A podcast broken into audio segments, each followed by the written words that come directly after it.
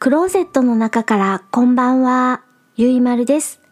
今日は2022年7月27日水曜日に収録をしています。時刻は20時49分を過ぎました。夕張の外の気温は18度、お天気は晴れ。星空が広がっています。今夜お話しするのはドラマシリーズジェシカ・ジョーンズ2015年から2019年アメリカ制作のドラマのお話をします。出演クリステン・リッターさん、マイク・コルターさん、レイチェル・テイラーさん他です。ジェシカ・ジョーンズの予告編と本編の URL は YouTube とディズニープラスのリンクをエピソード概要欄に載せています。見てみてください。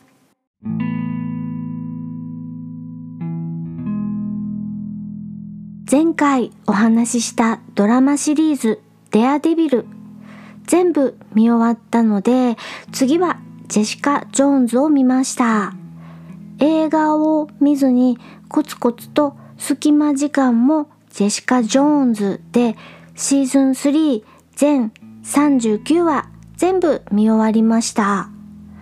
ネットフリックスで配信していたマーベルコミック原作のドラマシリーズがドサドサっとディズニープラスにやってきたということで見る順番はよくわかっていないままデアデビルの後はジェシカ・ジョーンズを見て、ジェシカ・ジョーンズの後はルーク・ケイジを見ています。で、ジェシカ・ジョーンズです。見終わったので紹介と感想をあまりネタバレしない方向でお話しします。ヒロインは題名通り、タイトル通りジェシカ・ジョーンズさん。職業は探偵さんです。彼女は能力者です。どんな能力を持っているかというと力持ち。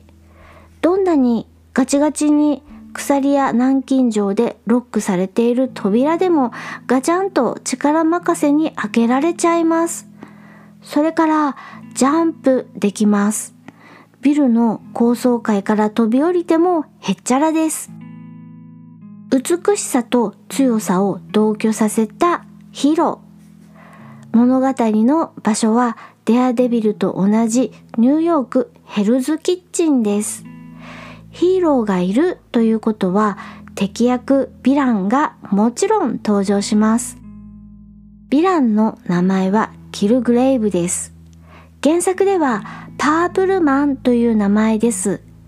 原作のパープルマンの名残がキルグレイブの着ている衣装にあるのかしらと思います。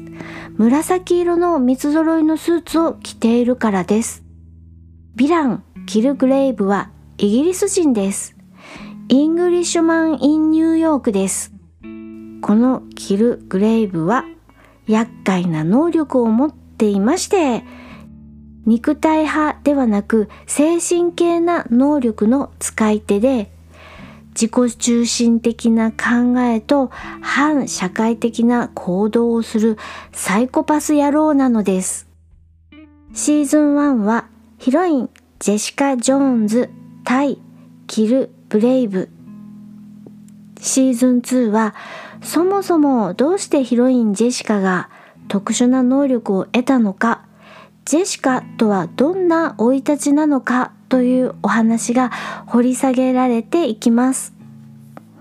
シーズン3はジェシカの里親さんと姉妹のように一緒に育った妹のような存在、トリシュとの関係が描かれつつ、新たなヴィラン、サリンジャーとの対決のお話です。シーズン3では考えさせられるテーマがありまして、ヒーローとは何だろう。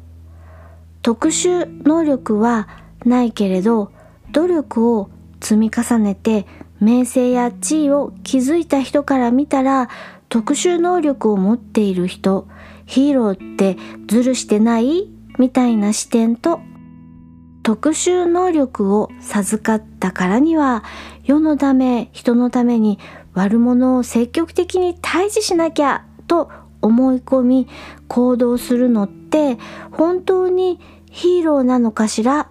なんてことを考えさせられます。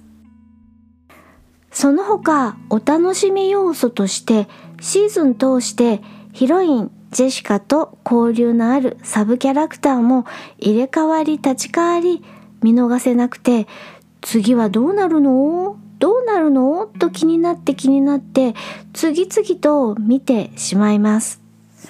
そうそう、このドラマ18プラスのレートになっています。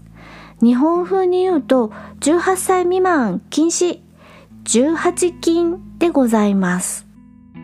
薬物への言及、流血、暴力、成人向けのテーマ、バンバン表現されます。ディズニーだからってお子様が見ても安心というわけでは全くないドラマです。視聴の際には気をつけてください。それからシリーズをまたいで登場するキャラクターもいます。デアデビルに登場していたあの人が？なんていうシーンもありますので、デアデビルも見てなくちゃねみたいなことが起きます。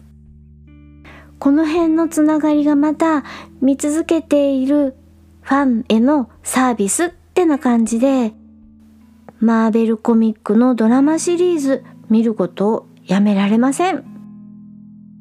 今夜はシーズン1の1話を見たら次々と見なくっちゃやめられない止まらないマーベルコミックドラマシリーズジェシカ・ジョーンズのお話をしました。そして私は同じくマーベルコミックのドラマシリーズルーク・ケイジを見始めています。何しろかっこいい。ルークかっこいいよ。かっこいい。次回はまだ何をお話ししようか決めていませんが、ルーク刑事になる可能性が高いです。ツイッターにてお知らせしますので、私のアカウントをフォローして情報をキャッチしてください。ツイッターアカウント yuimaru ゆいまるです。それでは夜のゆいろく聞いていただきありがとうございます。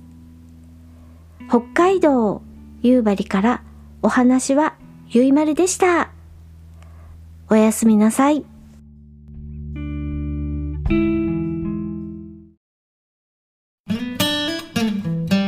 スモールパッキングコンフォートなオートバイキャンプ道具あります。北海道夕張快速旅団の近況などをご報告。ゆいろくポッドキャストはほぼ毎週土曜日夕方更新しています。聞いてください。